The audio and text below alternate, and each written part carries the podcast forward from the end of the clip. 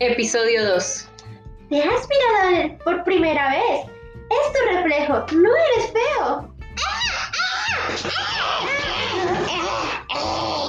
Soy gordo y feo como todos los jabalíes. Mira, en el agua hay bonitos peces de colores. El más grande es tan azul como la piedra más preciosa. ¡Qué bonito es! Y yo soy gris y feo por todas partes. Me gustaría ser azul como ese pez. Está triste que vuelve corriendo a su pequeño charco de fango negro. Oye, ¿por qué estás tan triste? No has mirado nada en todo el día. Solo pienso en el pez azul. Está triste, tan triste, muy triste, y se queda dormido. Por la mañana, cuando se despierta, ¡Oh! Me he vuelto azul, me he vuelto azul, muy azul, tan azul como, a- como aquel bonito pez grande. el jabalí está muy contento y orgulloso.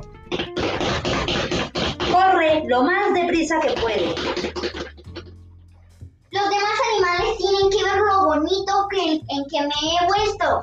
Enseguida se encuentra con las jirafas.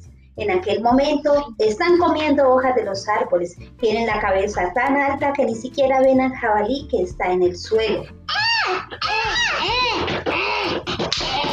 El jabalí chilla, gruñe y patea. Pero las jirafas siguen comiendo. ¡Qué bonitas son esas jirafas con sus largos y bonitos cuellos! Todo lo que tengo yo es corto y gordo. Me gustaría tener el cuello así de largo. Regresó corriendo a su pequeño charco de fango negro. Se pasó todo el día pensando en las jirafas. Luego se quedó dormido. Por la mañana, cuando se despierta, ¡Oh! Tengo un cuello largo, un cuello como el de las jirafas. Oye, te veo muy contento y orgulloso. No corras el jabalí corre lo más deprisa que puede.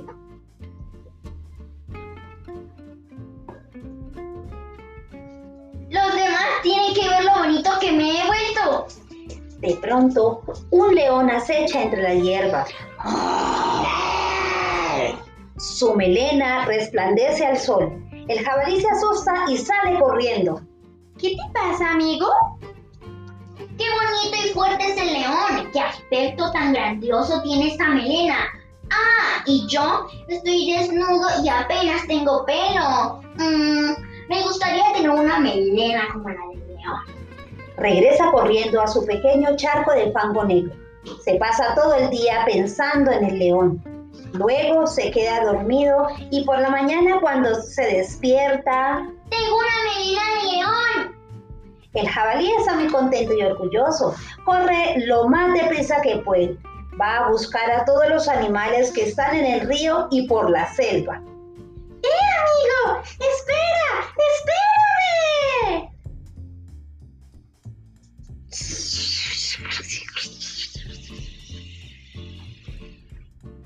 ¡Ven! Que quiero por... Ven que quiero que por fin vean lo bonito en que me he vuelto.